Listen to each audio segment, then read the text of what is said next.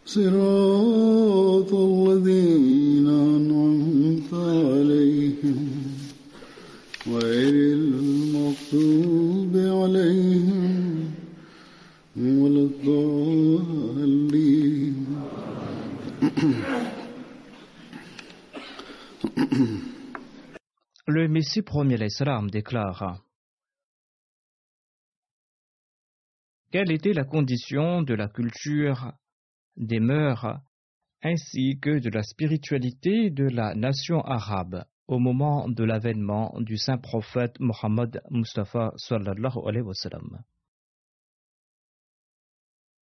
Chaque foyer était en proie au conflit, aux beuveries, à l'adultère, au brigandage et aux bagarres.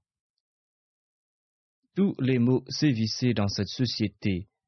Aucun de ses membres n'avait de relation ou d'affinité avec Dieu ou avec les excellences morales. Chacun se posait en pharaon.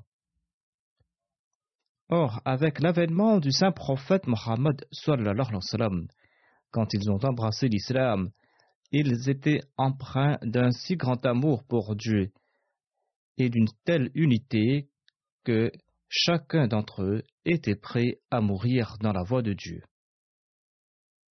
Ils ont démontré par leurs actes la réalité du serment d'allégeance en laissant leur exemple à cet égard. Les compagnons du saint prophète Mohammed ont fait montre d'une grande fidélité. On n'a pas vu d'exemple similaire dans le passé et on n'en verra pas à l'avenir. Le Messie promet ajoute Mais si Allah le souhaite, il peut en montrer aujourd'hui encore. Ces exemples sont bénéfiques pour autrui. Le Messie promet ajoute Dieu peut faire naître pareil exemple dans ma Jamaat. Il ajoute Allah l'exalté a brillamment décrit les compagnons du saint prophète, paix soit lui, en ces termes dans le Saint-Coran. Minal mu'minina rijalun sadahu ma ahadullah alayhi. فمنهم من قضى نحبه ومنهم من ينتظر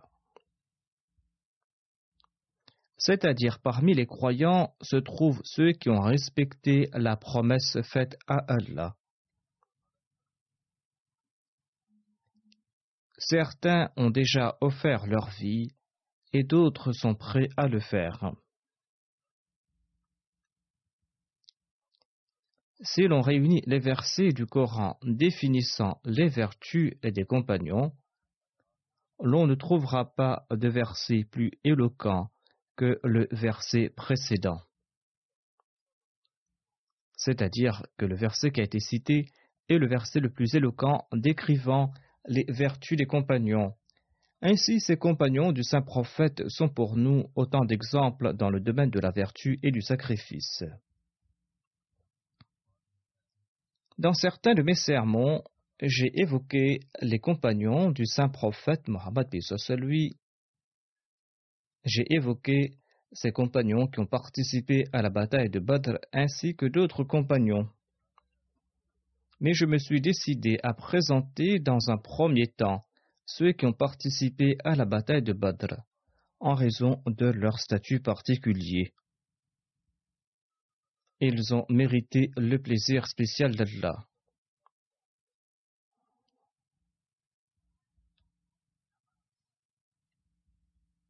Pour le sermon d'aujourd'hui, j'évoquerai Hamza, fils d'Abul Muttalib.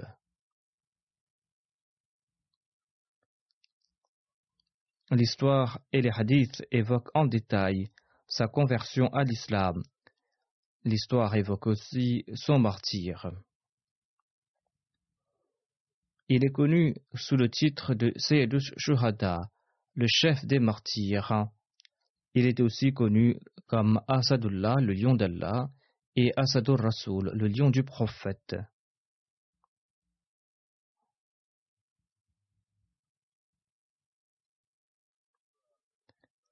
Hamza était le fils d'Abdul Muttalib, un des chefs de la Mecque. Il était aussi l'oncle du saint prophète Mohammed et soit lui.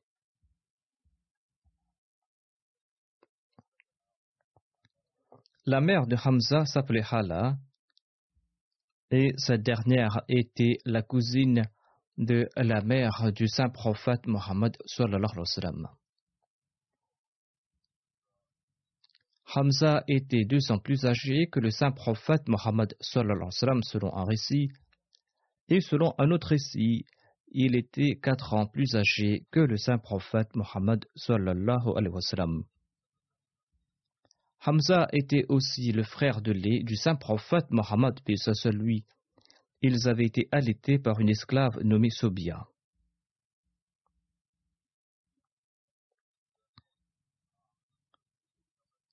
Hamza avait embrassé l'islam six ans après que le saint prophète Mohammed lui s'était proclamé envoyé divin à l'époque du Dar al-Arqam.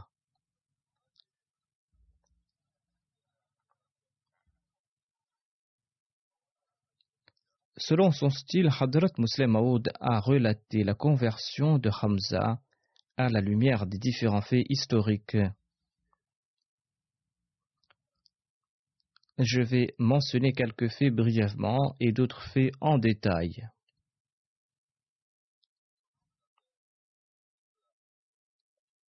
L'on peut saisir à la lumière de ces récits la raison de sa conversion l'on peut aussi y découvrir son sens de l'honneur à l'égard du saint prophète Mohammed.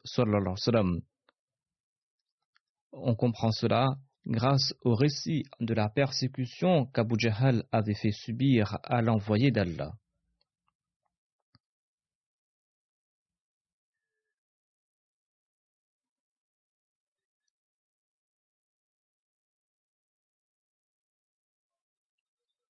On raconte que le saint prophète Mohammed lui était assis sur une pierre entre les collines de Safa et de Marwa. Il se demandait comment établir l'unicité de Dieu. Abu Jahl passa par là et il l'apostropha. Il lui dit Tu ne cesseras donc pas tes campagnes Abu Jahl proféra ensuite de grossières insultes à l'endroit du saint prophète Mohammed. Le saint prophète, paix soit lui, l'écouta patiemment sans broncher.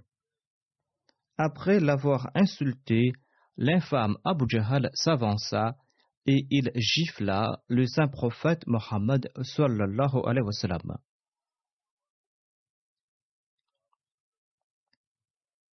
Mais le saint prophète Mohammed lui n'a pas répliqué. Devant ce lieu où se passait toute cette scène se trouvait la maison de Hamza. Hamza n'était pas encore musulman à l'époque. Comme à l'accoutumée, il était parti chasser à l'arc le matin. Et il retournait le soir et assisté à la réunion des Korachites. Le jour de l'incident, il était parti à la chasse.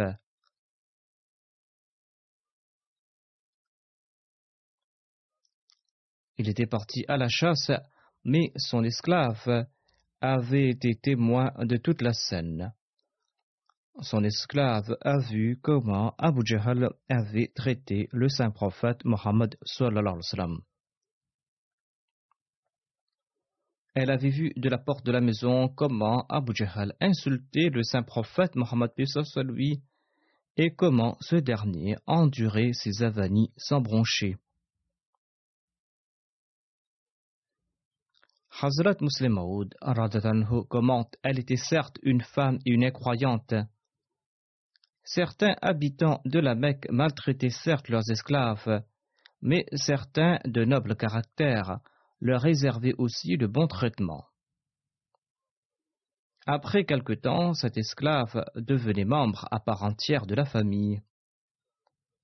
Il en était de même de l'esclave de Hamza elle était très émue en voyant de ses yeux euh, tout ce qui s'était passé et elle était très émue après avoir entendu tout cela de ses oreilles. Cependant, elle était impuissante et elle a enduré ses insultes et ses maltraitances, mais brûlé en son fort intérieur. Quand le saint prophète Mohammed lui est parti, elle est retournée à ses tâches. Le soir, Hamza est retourné de la chasse. Il est descendu de sa monture avec son arc fièrement dans la main. Il marchait la démarche fière.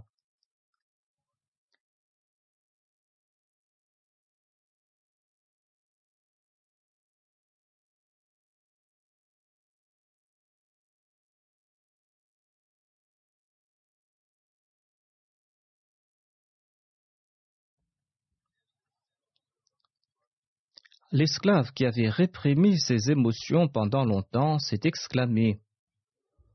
Elle a dit à Hamza Tu n'as pas honte, tu te pavanes ainsi comme un brave. Hamza lui a demandé, tout étonné Qu'est-ce qui se passe? L'esclave a répondu Ton neveu était assis là, Mohammed était assis là et Abu Jahl s'est attaqué à lui. Abu Jahl l'a grossièrement insulté pour ensuite le gifler. Mais Mohammed n'a pas bronché et il a tout écouté silencieusement. Abu Jahl n'a cessé de l'insulter et il est parti quand il s'était lassé. Or, Mohammed ne lui avait pas répliqué. Tu te poses en brave et tu es retourné fièrement de la chasse.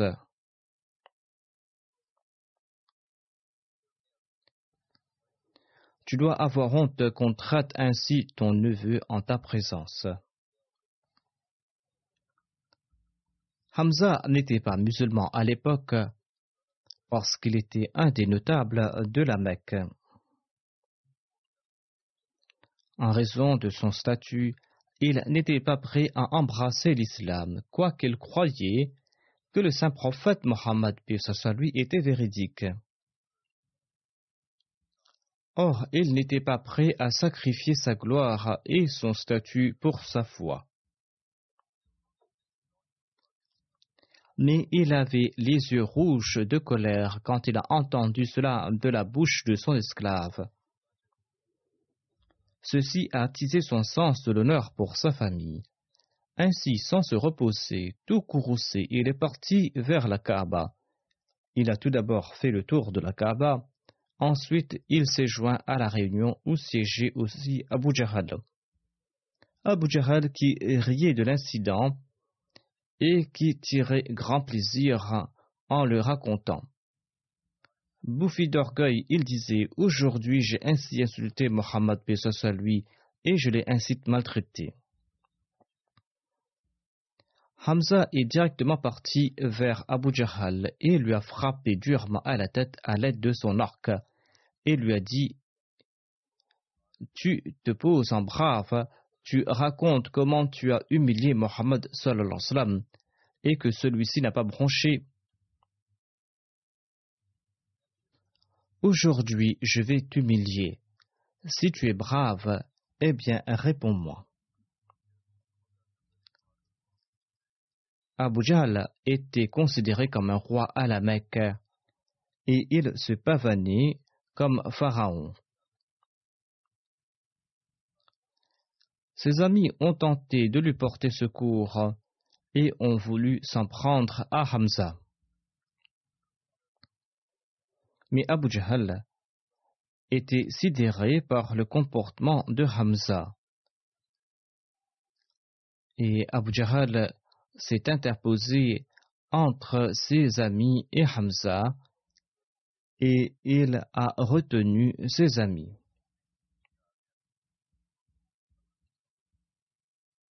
Il a dit à ses partisans Laissez-le, j'ai eu tort et Hamza a raison.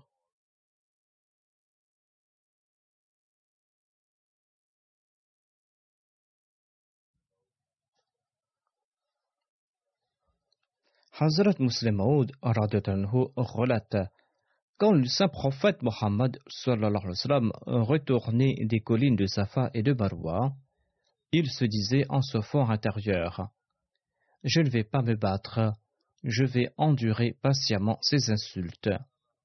Or, Dieu sur son trône disait Alayhi bikafin abdahu.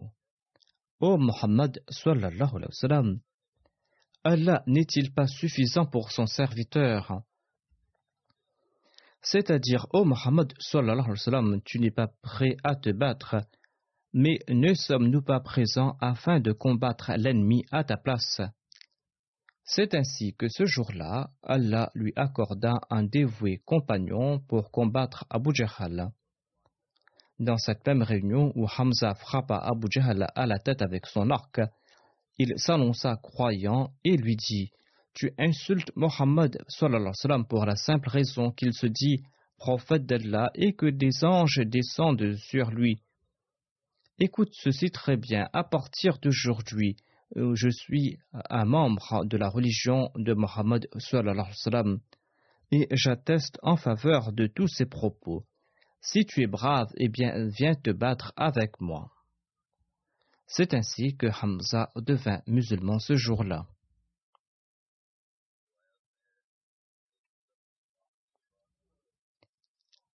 Et selon les récits, sa conversion renforça la foi des musulmans de la Mecque.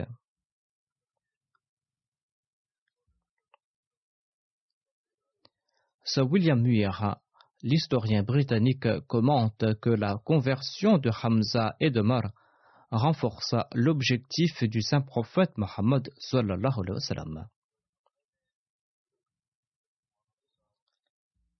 Hamza émigra à Médine en compagnie d'autres musulmans. Et selon un récit, il logea dans la maison de Kathoum bin Hadam. Selon d'autres récits, il avait logé dans la maison de Sa'ad bin Haythama.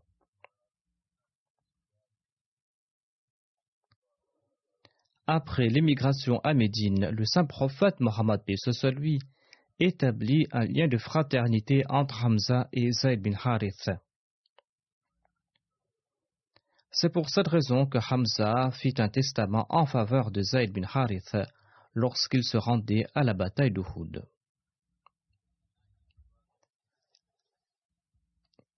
Les intrigues des mécréants ne cessèrent pas après l'émigration des musulmans et il ne cessèrent de les tourmenter.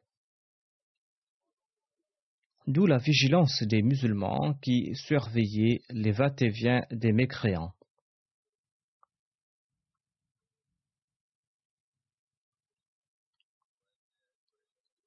Le saint prophète Mohammed envoyait des patrouilles surveiller les mouvements des Korachites ainsi que leurs intrigues et Hamza eut l'occasion de rendre de fiers services à cet égard. Au cours du mois Rabiul Awwal de la deuxième année de l'Égypte, le saint prophète sallam, envoya une patrouille de trente muhajirines montés à dos de chameaux sous le commandement de Hamza. Il les envoya à l'est. En atteignant leur destination, Hamza et ses compagnons y virent Abu Jahal, le grand chef de la Mecque, accompagné de trois cents soldats. Ils étaient là pour les accueillir. Ils étaient dix fois plus nombreux que les musulmans. Or, les musulmans étaient sortis en obéissance à Dieu et à son prophète, et ils ne reculèrent pas par peur de la mort. Les deux armées belligérantes s'apprêtèrent pour combattre. C'est là que Majdi ibn Amr al-Juhni, le chef de la région, qui était en relation avec les deux belligérants, a servi de médiateur et il a mis fin aux hostilités.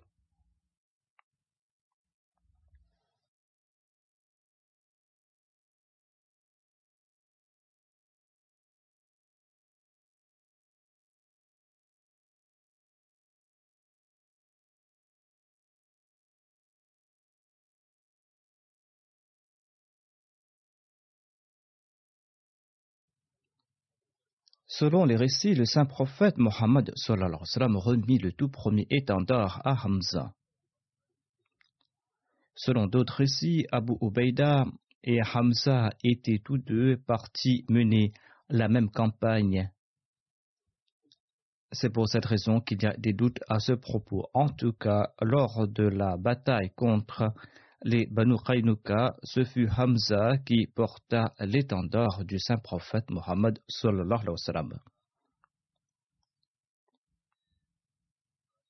Hamza a toujours respecté le conseil que le saint prophète lui avait donné, notamment de protéger sa dignité et son respect de soi.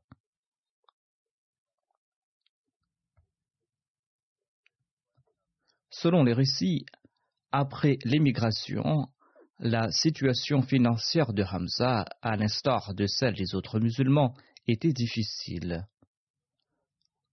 Abdullah bin Amr relate que durant cette période, Hamza se présenta au saint prophète Mohammed et il lui demanda de lui confier quelque charge afin qu'il puisse subvenir à ses besoins. Le saint prophète Mohammed lui répondit Hamza, souhaites-tu préserver ta dignité ou souhaites-tu la bafouer? Hamza répondit Je préfère protéger ma dignité le saint prophète Mohammed ajouta Eh bien, en ce cas, sauvegarde ta dignité. Ensuite, le saint prophète Mohammed lui conseilla de mettre l'accent sur la prière. Et le saint prophète lui enseigna quelques-unes de ses prières, dont celle-ci. Le saint prophète Mohammed lui, lui recommanda de répétez régulièrement cette prière. Allahumma inni as'aluka bismikal a'zami wa ridwanikal akbar. C'est-à-dire, ô Allah, je t'implore par ton plus grand nom et je t'implore par ton plus grand plaisir. Hamza a toujours goûté au fruit de cette prière.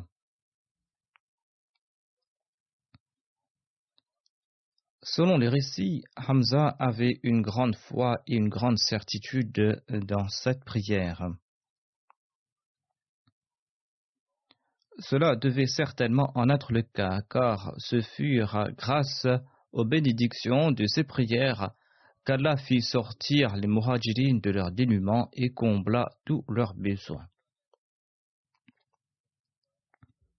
Quelque temps après, Hamza épousa Khawla, la fille de Grèce, une Ansari de la tribu Banu Najjar.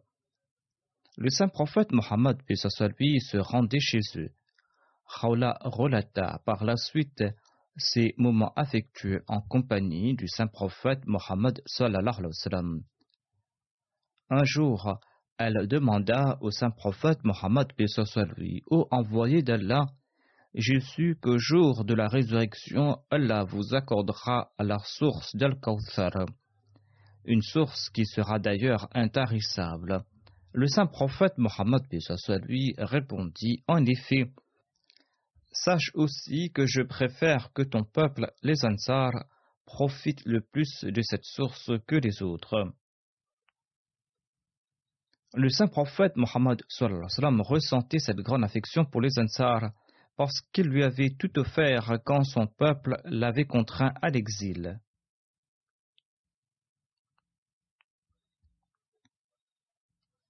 Selon les annales de l'histoire, la bataille de Badr eut lieu au cours de la deuxième année de l'Égypte.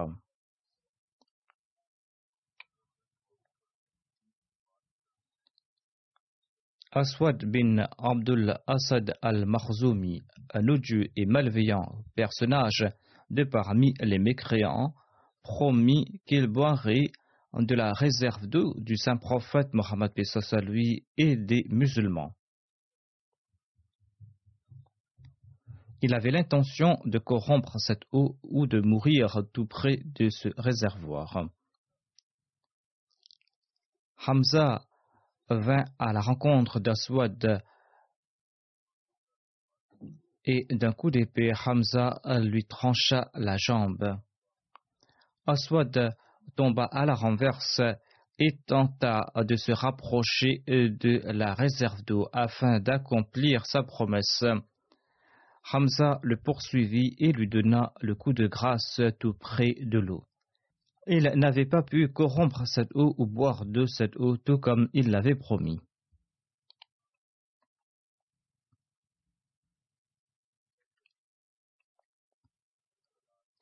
Ali Radutanhu raconte ceci à propos de la bataille de Badr. Les mécréants étaient beaucoup plus nombreux que les musulmans. Le saint prophète Mohammed a passé toute la nuit à supplier Dieu en toute humilité. Nous nous sommes alignés quand l'armée ennemie s'est rapprochée de nous. Et nous avons vu soudainement un individu sur un chameau rouge dans les rangs ennemis. Le saint prophète Mohammed m'a requis de demander à Hamza qui était cette personne, étant donné que Hamza était plus proche des mécréants et il a demandé à Hamza de lui rapporter ce que disait cette personne sur ce chameau rouge. Le saint prophète a commenté S'il est une personne capable de la prodiguer de bons conseils, il s'agit de cette personne montée sur ce chameau rouge. Après quelque temps, Hamza est venu informer le saint prophète qu'il s'agissait d'Utba bin Rabia, qui empêchait les mécréants de participer à la bataille. Abu Jahal lui répliquait qu'il était un lâche et qu'il avait peur de combattre. Udba a ajouté qu'on verra en ce jour qui est un véritable lâche.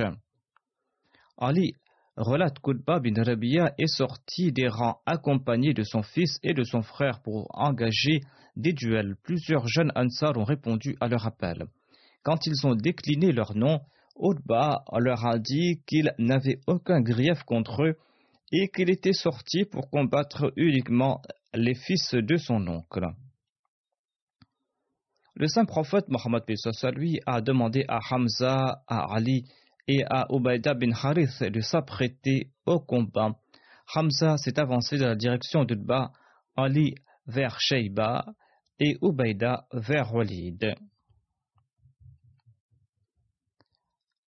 Hamza et Ali ont fatalement blessé leur adversaire et ensuite ils ont achevé Walid avant de porter Ubaida hors du champ de bataille. Ainsi, Ali et Hamza avaient tous deux achevé leurs adversaires. Le saint prophète Mohammed lui avait demandé à Hamza, à Ali et à Ubaida bin Harith de s'engager au combat individuel. Étant donné qu'ils avaient le visage masqué, Udba leur a demandé de révéler leur identité. Quand Hamza s'est présenté en annonçant qu'il était le lion d'Allah et de son prophète, Udba a répondu Ce sera là un valeureux combat. Hamza, afin de terrifier les mécréants lors de la bataille de Badr, portait une plume d'autruche.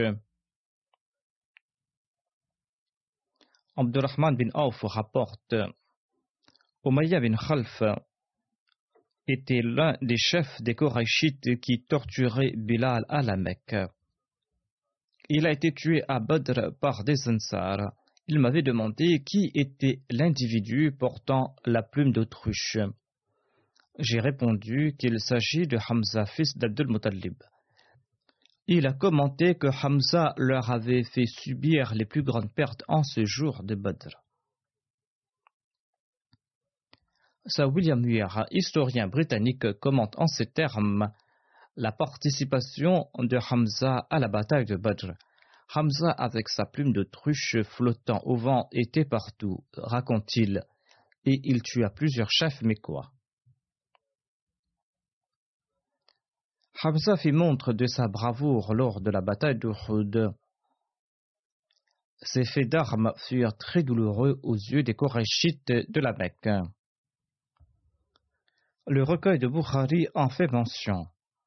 Jafar bin Amr bin Umayya Zamri relate Je suis sorti avec Ubaidullah bin Adi al-Khiyar. Nous sommes arrivés à Homs, une ville en Syrie. Obaidullah bin Adi m'a demandé Voudriez-vous voir Washi pour que nous puissions l'interroger au sujet du meurtre de Hamza? J'ai répondu oui. Washi vivait à Homs. Nous nous sommes renseignés sur lui et quelqu'un nous a dit Il est à l'ombre de son palais comme s'il était une outre pleine d'eau. Nous sommes donc allés le voir. Nous lui avons salué et il nous a répondu. Ubaidullah portait son turban et Warshi ne pouvait voir que ses yeux et ses pieds. Ubaidullah a demandé au Warshi Est-ce que tu me reconnais? Warshi l'a regardé attentivement et a répondu Non par Allah. Mais je sais que Radi bin Al-Khiyar a épousé une femme appelée Umm Kital, la fille d'Abul Al-Is, et elle lui a donné un garçon à la Mecque.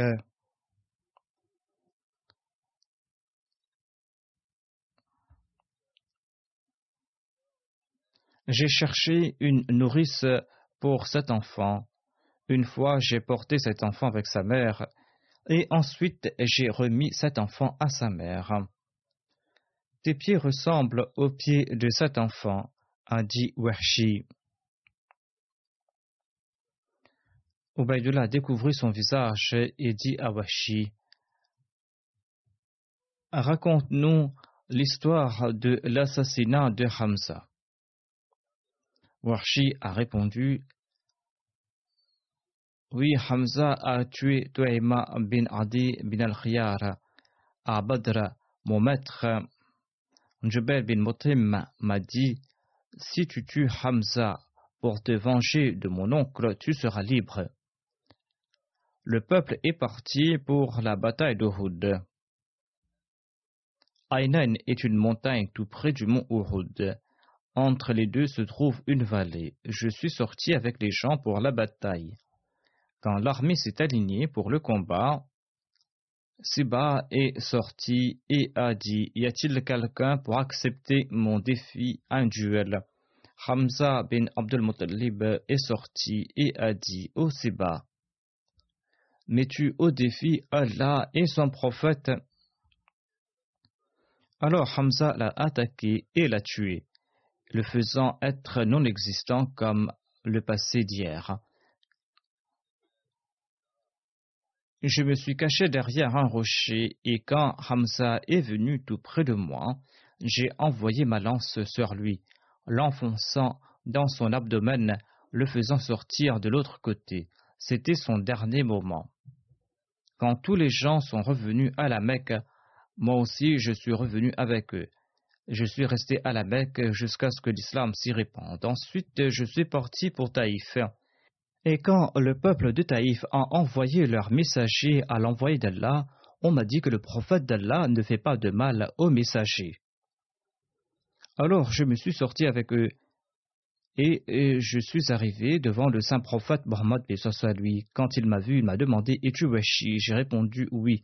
Il a dit C'est toi qui as tué Hamza J'ai répondu oui. C'est bien vrai, c'est moi qui l'ai tué. Le saint prophète a répondu Vaut mieux que tu ne te présentes plus devant moi. Washi a dit que je suis donc parti. Quand le prophète d'Allah est décédé et que Moussaïlema, le menteur, s'est rebellé, je me suis dit, je me battrai contre Moussalema, peut-être pourrais-je le tuer et m'expier ainsi du meurtre de Hamza. Eh bien, je suis sorti avec les gens pour combattre Moussalema et ses partisans. Et ensuite, des événements célèbres ont lieu concernant cette bataille. Soudainement, j'ai vu un homme, c'est-à-dire Moussalema, se tenir tout près d'une brèche dans un mur. Il ressemblait à un chameau de teint basané et ses cheveux étaient ébouriffés. J'ai envoyé ma lance, elle lui a traversé euh, ses épaules. Puis un homme Ansari lui a tranché le cou. Telle était la fin de Moussalama. Omar bin Ishaq rapporte que le jour de la bataille de Houd, Hamza bin Abdul Muttalib se battait devant le saint prophète Mohammed lui avec deux épées dans la main. Il annonçait Je suis le lion d'Allah. Il avançait et reculait, quand tout d'un coup il a trébuché et il est tombé sur le dos. Weshi bin Aswad l'a vu, et selon Abu Usama, il l'a tué d'un coup de lance.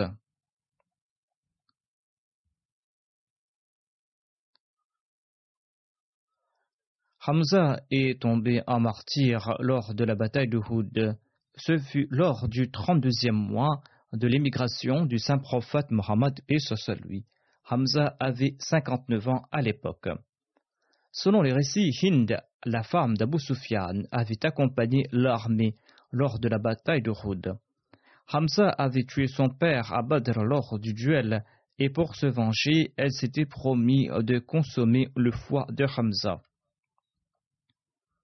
Quand ce dernier est tombé sur le champ de bataille, les polythéistes ont commencé à mutiler les dépouilles des soldats musulmans, en les défigurant et en leur tranchant le nez, les oreilles et les membres. On a apporté à Hind un morceau du foie de Hamza qu'il a mâché. Ne pouvant l'avaler, elle l'a craché.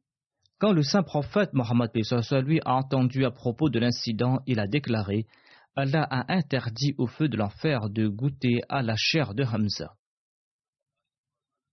Quand le saint prophète Mohammed lui s'était approché de la dépouille de Hamza et avait exprimé sa profonde tristesse, Dieu lui a informé à propos de l'éminent statut du martyr. On trouve mention donc de cet incident concernant Hind qui avait tenté de mâcher le foie de Hamza. La biographie d'Ibn Sham relate euh, que le saint prophète Mohammed lui s'est adressé à la dépouille de Hamza en ces termes. Ô Hamza, face à ton malheur, jamais je ne souffrirai tant. Je n'ai jamais vu de scène plus douloureuse. Ensuite, il a ajouté L'ange Gabriel est venu et m'a informé que Hamza bin Abdul Muttalib a été reconnu comme euh, le lion d'Allah et de son prophète aux cieux. Zubair a rapporté qu'à la fin de la journée de la bataille d'Uhud, une femme s'avança très rapidement était sur le point de voir les dépouilles des martyrs. Le saint prophète, paix soit lui, ne souhaitait pas qu'une femme les voie. Cela laisse suggérer à quel point les corps étaient mutilés. Le saint prophète ordonna Arrêtez-la, arrêtez-la. Zubair déclare Lorsque j'ai regardé attentivement, j'ai constaté qu'il s'agissait de ma mère Safiya, Radetalanha. J'ai couru vers elle et j'ai réussi à l'intercepter avant qu'elle n'arrive jusqu'au corps des martyrs. En me voyant, elle me frappa sur la poitrine et me repoussa. C'était une femme forte et elle m'a dit Ôte-toi de mon chemin, je ne veux point t'écouter. J'ai répondu Le saint prophète Mohammed lui m'a ordonné de vous arrêter. Ne regardez pas ses corps.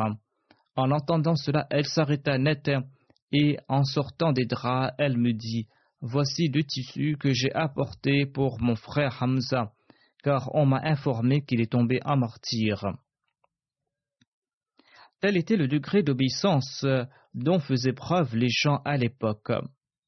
En entendant ce que le saint prophète, paix soit lui, avait dit, malgré sa grande peine, malgré le fait qu'elle était sous l'emprise de ses émotions, cette femme se maîtrisa, s'arrêta aussitôt lorsqu'elle a entendu l'ordre provenant du saint prophète Mohammed, lui.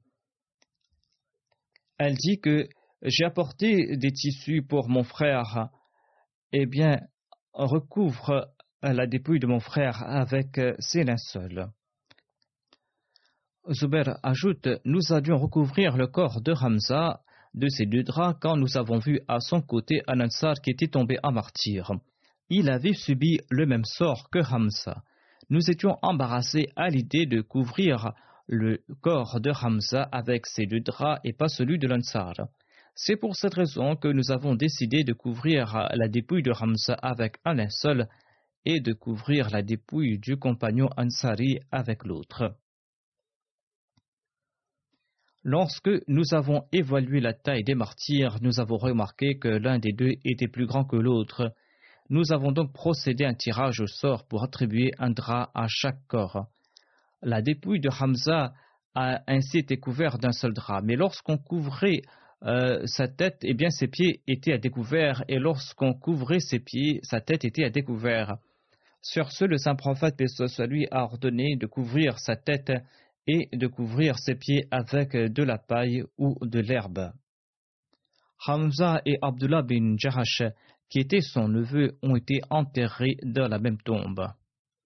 Le saint prophète Mohammed lui dirigea d'abord la prière funéraire de Hamza. Abdullah bin Masoud rapporte que le saint prophète Mohammed lui mit la dépouille de Hamza devant lui pour sa prière funéraire. La dépouille d'un compagnon Ansar fut placée à ses côtés. Ensuite, il dirigea la prière funéraire de ce dernier. Le corps de ce compagnon était ensuite retiré, mais le corps de Hamza restait au même endroit. De ce fait, le saint prophète Mohammed lui dirigea la prière funéraire de Hamza soixante-dix fois aux côtés des autres martyrs. À chaque prière funéraire, la dépouille de Hamza était au même endroit.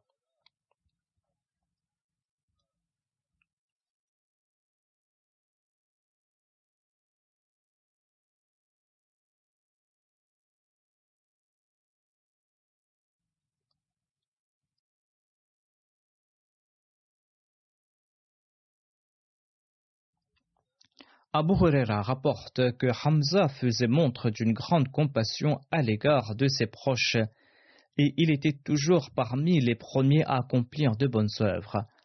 Après son martyr, en s'adressant à la dépouille de Hamza, le saint prophète, paix lui, proclama Que les grâces d'Allah t'accompagnent. Il semble que personne d'autre n'était plus affectueux et plus pieux que toi. À partir de ce jour, aucune tristesse ne t'affligera. Les compagnons mentionnaient avec tristesse les conditions désolantes et pénibles dans lesquelles l'oncle du saint prophète, paix soit lui, et ce courageux chef, Hamza, fut enterré. Par la suite, à l'époque d'aisance, en se remémorant ces moments difficiles, Rabab avait pour coutume de dire que le linceul de Hamza était court. On couvrit sa tête avec le tissu et de l'herbe fut placée sur ses pieds.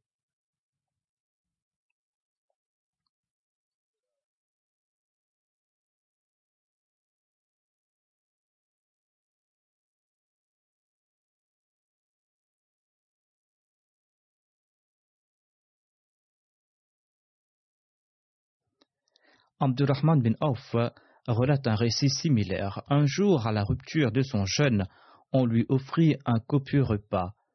Cela lui rappela la période d'austérité. Il dit Hamza tomba en martyr. Il était meilleur que moi, et son linceul n'était pas assez grand. Par la suite, nous avons obtenu les biens de ce monde. J'ai peur que nous ayons reçu trop rapidement les récompenses de nos actes de piété c'est-à-dire qu'ils aient été récompensés ici-bas. Ensuite, il fondit en larmes, il pleura tellement qu'il arrêta de manger. Allah était satisfait de ces personnes et ses compagnons étaient satisfaits d'Allah. Dans les moments de prospérité, ils se souvenaient de leurs frères et de leurs conditions d'antan.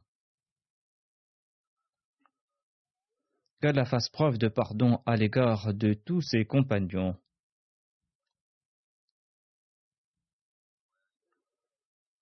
Allah l'exalté leur avait donné la bonne nouvelle du paradis, qu'il exalte continuellement leur rang.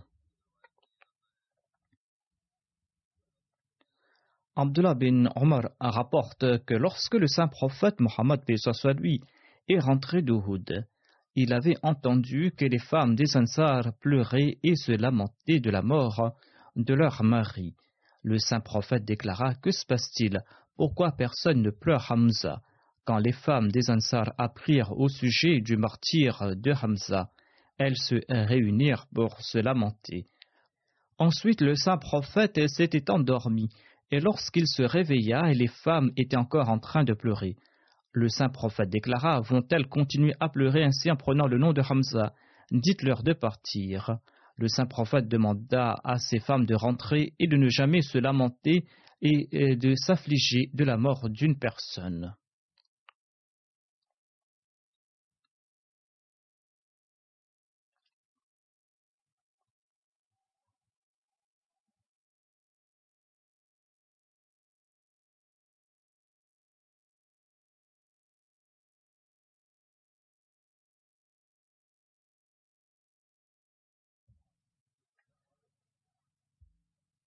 En déconseillant cette pratique, le saint prophète Mohammed lui mit un terme à toute forme de lamentation.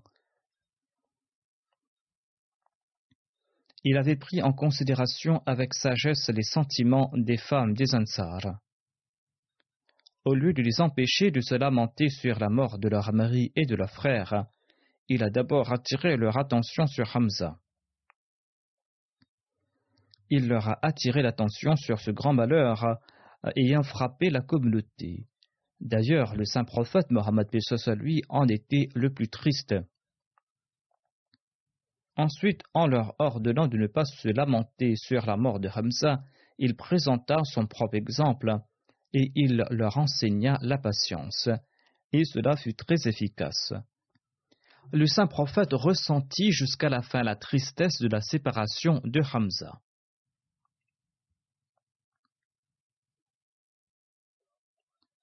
Lorsque Hamza tomba à martyr, Kab bin Malik avait écrit dans ses vers funèbres Mes yeux versent des larmes, ils ont raison de pleurer le décès de Hamza, mais à quoi bon ces sanglots, ces lamentations sur la mort du lion d'Allah? Hamza, le lion d'Allah. Le jour de son martyr, le monde s'exclama Un vaillant guerrier n'est plus. qu'Allah exalte continuellement le rang de ses nobles compagnons. Et que les musulmans puissent se rappeler jusqu'au dernier jour les exemples de leurs sacrifices et qu'Allah nous permette de suivre les exemples de ses compagnons, qu'Allah fasse que nous puissions nous aussi suivre leurs pas dans la voie de la piété et de la vertu.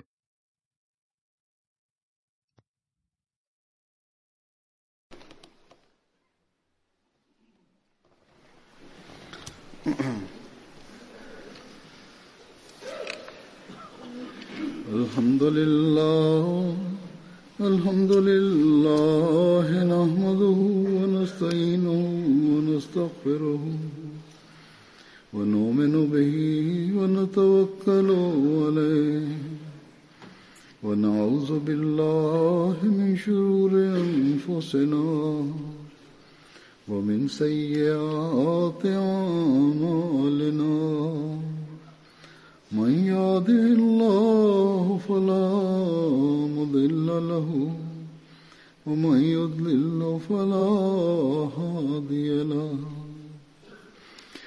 ونشهد